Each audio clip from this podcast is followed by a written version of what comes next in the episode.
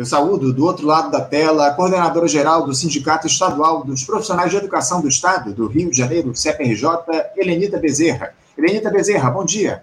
Eu estou sem o seu áudio, Helenita. Bom dia, Anderson. Bom dia, pessoal. Bom dia, Helenita. Muito obrigado pela tua presença mais uma vez aqui para conversar com a gente. E a gente aqui no Faixa Livre, Helenita, segue no acompanhamento semanal dessa importante greve que vocês profissionais de educação aqui do estado realizam, né? Realizam desde o dia 17 de maio, ou seja, estamos aproximando aí já de um mês de mobilização. Eu não vou me alongar muito no contexto desse movimento de, de vocês aí, a gente tem tratado disso constantemente no nosso programa. Então eu vou direto ao assunto, Helenita, porque na última terça-feira houve mais uma assembleia da categoria que decidiu pela manutenção da paralisação eu queria que você contasse como é que foi essa assembleia, quais as deliberações surgiram aí desse encontro, se, como é que se deu a participação dos profissionais de educação lá no Circulador, uma tradicional casa de espetáculos no centro do Rio de Janeiro. Fala um pouquinho, Lenita, por favor, sobre essa assembleia. Anderson, foi uma assembleia com um público significativo. A gente contou com mais de 1.600 profissionais de educação que participaram da assembleia. De lá, nós saímos em um ato em um ato que foi até aonde hoje a SEDUC está atendendo, que é na Rua da Ajuda, e lá a gente também foi todo um percurso muito bonito com muitos profissionais de educação. Na, neste dia, pela manhã, enquanto a gente estava em conselho deliberativo, que é uma instância do sindicato em que a gente traz para conversar sobre todo o processo, como é que está, quais os índices de adesão, e atuação em cada núcleo, em cada município, em que nós temos braço, porque o CEP é um, tem uma instância estadual. Então, a gente chama diretores do sindicato, de todos os núcleos, e mais representantes de base, que são representantes da categoria que não integram na direção. Então, enquanto nós estávamos no Conselho Deliberativo pela manhã, também lá no Circo Voador, a gente recebeu um convite da secretária para que a gente fosse até a, a CEDUC, onde ela tem atendido. E lá, infelizmente, a proposta não mudou. Apenas veio ameaça de corte de ponto, de que vai cortar o ponto dos servidores se a gente não saísse da greve naquele dia. E a categoria respondeu dizendo que não tem condições. É, eles tinham nos pedido uma contraproposta, e a categoria disse que a contraproposta é, eles só pode sair depois que eles comprovarem que não tem condições de pagar a proposta, né? Que eles não têm condições reais de dar o piso nacional no início do nosso plano de carreira. Por isso foi solicitada uma audiência com quem pode responder isso. A Casa Civil, ou melhor, a Secretaria de Fazenda, o governador, o TCE, são as autoridades que têm condições de dizer para a gente aonde está o dinheiro e por que que de fato eles não podem pagar a categoria, não pode pagar, não pode respeitar as duas leis, que é a lei do piso e a lei do plano de cargo de salários. São temas aí que estão na, na crista da onda do debate de vocês e a gente vem acompanhando já ao longo desse último período, Helenita. É lamentável né, essa posição aí da Secretaria Estadual de Educação em relação às demandas de vocês, essa ameaça do, do corte de pontos, enfim. Uh, como é que tem se dado, o, o Helenita, a, a, a recepção da, do próprio governador Cláudio Castro em relação a essas demandas aí? Você falou dessa ameaça da, da SEDUC, da, do corte de ponto de vocês, profissionais da educação. O, o governador não entrou ainda propriamente nessa discussão? Não. Ele transferiu para a secretária a responsabilidade de dialogar com o sindicato. É, o problema é que a secretária não tem condições de responder muita coisa que a gente precisa saber. Porque se o governo diz que não tem o dinheiro para pagar, ele precisa dizer para a gente aonde está os 25% que ele deveria ter utilizado para a educação durante o período da pandemia. Uhum. O que foi feito com esse dinheiro? Aonde ele foi parar? Porque não houve investimento.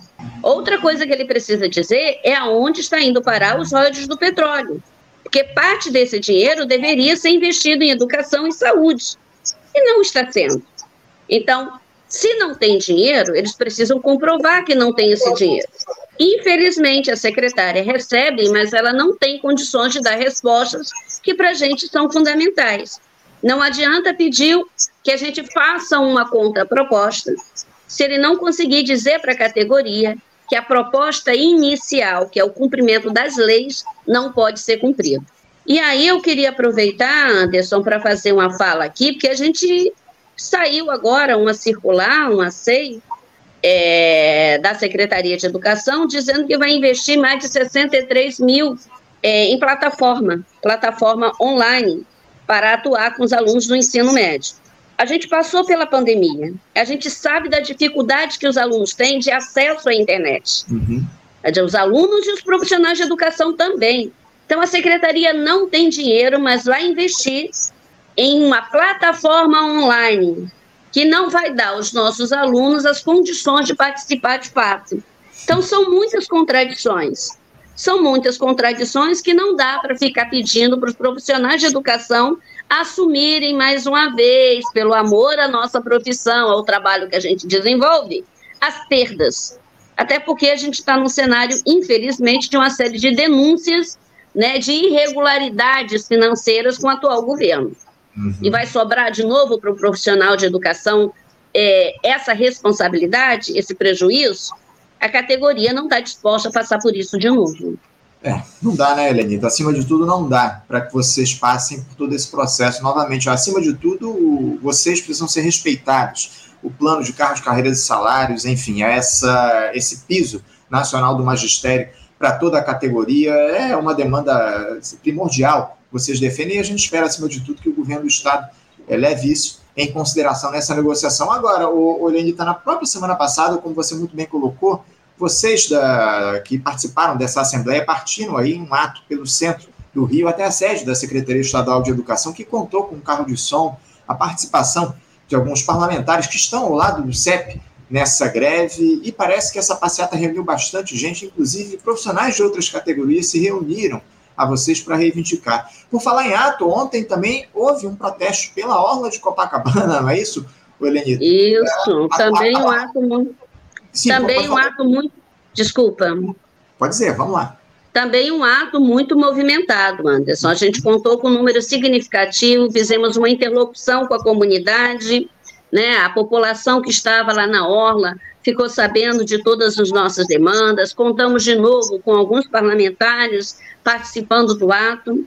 E eu queria saber, Anderson, assim, se você me permite, fazer um cambalacho, já que a gente atua em todo o estado do Rio de Janeiro, eu queria aproveitar alguns minutos para falar um pouquinho sobre uma greve também de profissionais de educação, pelo piso, pelo calendário de pagamento que está acontecendo em Duque de Caxias. À vontade. Eu não sei, se não sei se você ficou sabendo, se os, os nossos ouvintes ficaram sabendo, que em Duque de Caxias, os profissionais de educação entraram em greve no dia 25, 25 do mês passado, é, estão lá tentando abrir negociação e o governo não quer receber, de jeito nenhum quer receber o sindicato, só recebeu quando eles ocuparam a sede da prefeitura, e aí sim ele foi obrigado a receber, mas não deu retorno. Disse que depois daria resposta só apenas soltou uma nota dizendo que não vai negociar com o sindicato. Em Duque de Caxias, agora a gente está na semana de uma feira tradicional, que é a Feira de Santo Antônio. E nós tivemos um problema muito sério nessa feira. Né? Os profissionais não têm um calendário de pagamento, não têm ideia de quando vão receber, e aí não pode se organizar financeiramente. Os nossos aposentados lá em Duque de Caxias não receberam o mês passado ainda. O governo tem parcelado, paga para um grupinho, paga para outro, e começou a pagar um pequeno grupo que recebe até 3 mil reais e não pagou para o restante até agora e não tem previsão de quando vai pagar. Na feira de Santo Antônio, os profissionais de educação foram para lá com seus filhos para a feira, levando panfleto para distribuir e conversar com a comunidade. O atual prefeito foi para a feira fazer a inauguração e levou com ele o atual secretário de transporte do estado do Rio de Janeiro, que é tio do prefeito, a família Reis. Né? E lá, infelizmente, quando eles viram os profissionais de educação, eles partiram para uma série de ofensas a esses profissionais, né? desrespeitando todo mundo. E aí, um ato que estava lá muito tranquilo começou as pessoas a cobrarem, os profissionais a cobrarem, já que o prefeito estava ali, que ele abrisse a negociação, que ele partisse para um processo de diálogo coisa que não está acontecendo, e o prefeito, o prefeito não, ex-prefeito, atual secretário de transporte do estado do Rio de Janeiro, xingou os profissionais de educação dos mais variados vocabulários, que não dá para dizer aqui numa, numa rede, é, se colocou de forma homofóbica diante de profissionais que são homossexuais, com um preconceito enorme contra eles, botou seus seguranças para agredir esses profissionais. E hoje ele vai para as rádios, pagando notas, pagando é, dinheiro para essas rádios, para dizer que a agressão partiu dos profissionais de educação. Uma situação muito ruim do que de Caxias. Então, como o sindicato ele abraça todo o Estado, Aí eu queria te pedir desculpas, né, se estou fazendo aqui um contrabando, mas me pareceu ser urgente fazer com que as pessoas saibam o que está acontecendo em Duque de Caxias. A falta de respeito com os profissionais de educação é um absurdo. Fundamental, fundamental você trazer o, essa, essa lembrança aqui, o, o Helenita. Lembrando aqui o prefeito de Duque de Caxias, o senhor Wilson Miguel, que, como você falou, ele é parente, então, do, do Washington Reis, não é isso? Tio do Washington Reis. Pois é, Washington Reis foi o ex-prefeito lá de, de Duque de Caxias e comanda uma secretaria aqui no, no governo do estado do Rio de Janeiro, Secretaria de Transporte, se eu não estou enganado, não é isso, Aline? Isso. Pois é, e, e, ele, na verdade, há uma disputa judicial aí, porque ele estaria impedido, inclusive, de, de ocupar essa secretaria, porque ele está inelegível, né, o, o Helenita? É uma, uma situação aí que a gente vem observando ao longo dos últimos tempos, essa disputa aí em relação ao Washington Reis, que ainda certamente continua dominando a discussão lá em Duque de Caxias, elegeu lá o tio dele como prefeito do município, Duque de Caxias, que é um município aqui da Baixada Fluminense no nosso, no nosso estado, enfim. Uma situação grave que os profissionais de educação passam lá em, em Duque de Caxias e, e como é que andam a, a, é, é, como é que anda efetivamente esse diálogo, o Helenita, do pessoal lá da, da Educação do CEP lá em Duque de Caxias com a, a, a Prefeitura, a Secretaria de Educação lá do município. Há algum tipo de diálogo efetivo? Então, Anderson, muito delicado, porque o Wilson Reis, tio né, do Austin Reis, ele, recebe, ele deu uma ordem para nenhum secretário receber o sindicato. Tem uma proibição de receber o sindicato. E é preciso destacar, Anderson, que a política que hoje o governador pretende implementar na rede estadual da educação é uma política que já foi implementada na rede municipal de Duque de Caxias. Eles usaram essa experiência de complementação salarial para dizer que está pagando piso, do mesmo jeito que o governo do estado quer fazer hoje. Aliás, a secretária de Educação hoje, aqui no estado do Rio, já foi secretária também de Educação em Duque de Caxias. Né? É toda uma estrutura que nos parece que eles fazem lá e tentam reproduzir em outras instâncias, em outras redes. Uhum. Né? E para destacar, o Anderson, ele não elegeu o tio, ele era o prefeito, ele se elegeu, o tio era o vice-prefeito, ele sai para o Estado e deixa o tio lá. Mas, infelizmente, esse tio não tem autonomia nenhuma para fazer nada. Quem continua dando as ordens lá, infelizmente, é o atual secretário de Transporte do Estado do Rio de Janeiro. Isso. E pior ainda, não sei se vocês lembram, mas recentemente o chefe de governo, o secretário de governo, foi preso. Uhum. O secretário de Duque de Caxias, porque fraudou documentação da saúde com, no que diz respeito à vacinação. Então, é um cenário muito complicado em Duque de Caxias.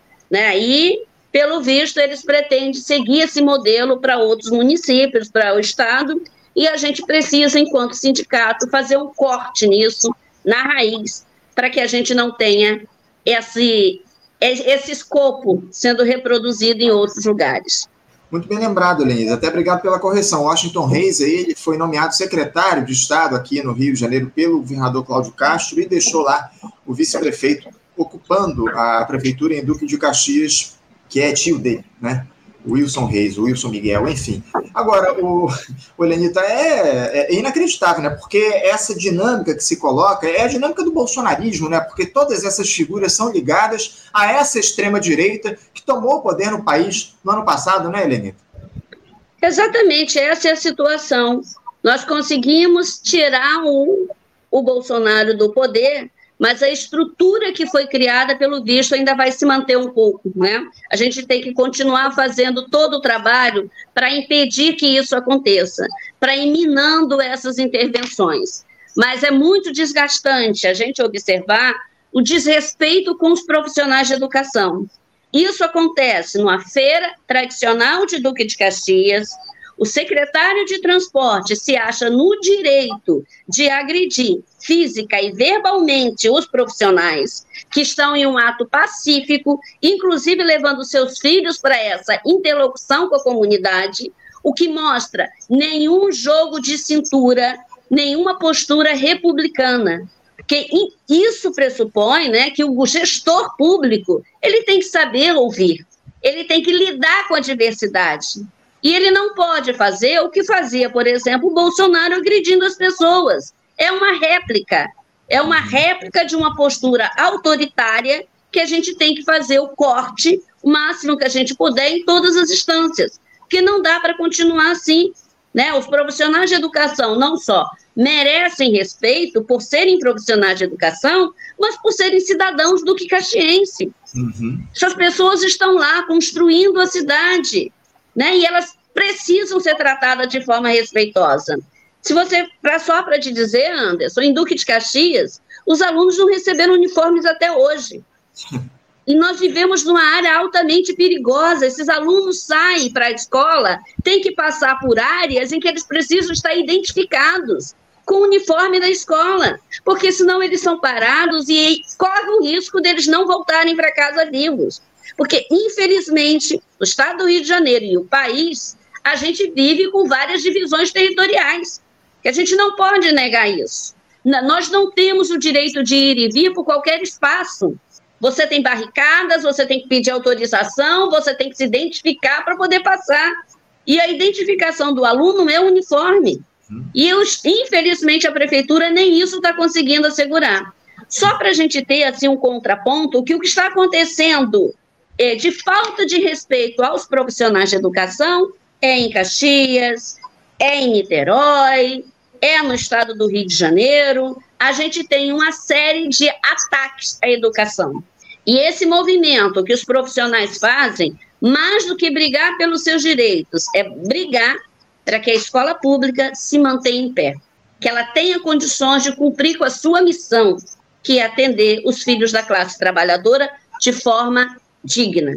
É, o, o um ataque orquestrado sobre a educação aqui no estado do Rio de Janeiro. Essa é a grande questão que você coloca aqui para a gente. Você também citou uma situação absolutamente grave que está colocada já há bastante tempo, porque o Estado não tem a soberania sobre os territórios aqui nos diferentes municípios do Rio de Janeiro, como você trouxe aqui para a gente essa situação lá em Duque de Caxias, que se repete também aqui no município do Rio de Janeiro, na capital, enfim, muito grave todo esse quadro. A, a Prefeitura de Duque de Caxias tratando com violência os profissionais de educação. A gente precisa fazer, acima de tudo, essa denúncia e a gente vai continuar, inclusive, nesse acompanhamento, Elenita, de como anda a situação da educação lá em Duque de Caxias, essa mobilização dos profissionais da educação. Agora, para a gente fechar aqui o nosso papo, Elenita, é, a greve em relação a vocês do CEP, é, ela vai seguir aí por tempo indeterminado até que o governo atenda as reivindicações da categoria. Já há uma nova assembleia para discutir os rumos desse movimento, ou de repente tá,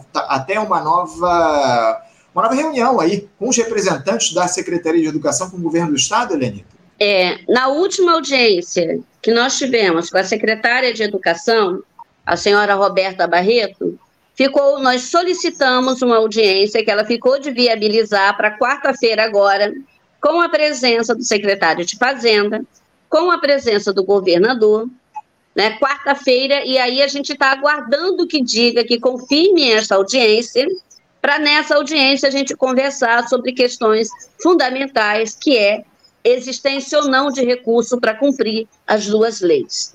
Né? Nessa, nesse dia, que a gente não sabe ainda se vai ser de manhã, à tarde, em que horário, a categoria combinou de fazer uma vigília na frente do espaço do prédio em que estiver acontecendo a audiência. No dia posterior, que é na quinta-feira, nós teremos uma assembleia, que nós estamos ainda fechando o local, se vai ser no Circo Voador, se vai ser ali na Fundição Progresso ou em algum outro espaço, nós teremos uma assembleia e em seguida um ato show, que nós estamos convidando os, os artistas, né, para que queiram apoiar a luta dos profissionais de educação, para manifestar isso participando do nosso ato show, que vai ser ali pelas imediações da Lapa, da Cinelândia, vai depender ainda do local que a gente fechar para a Assembleia.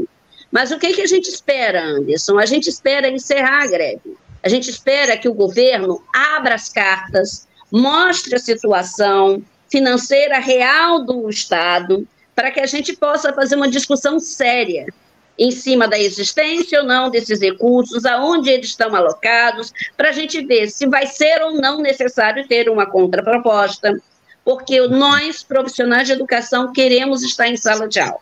Já vai fazer um mês. E a gente não quer prorrogar isso, porque a gente. Aliás, a gente nem queria entrar na greve.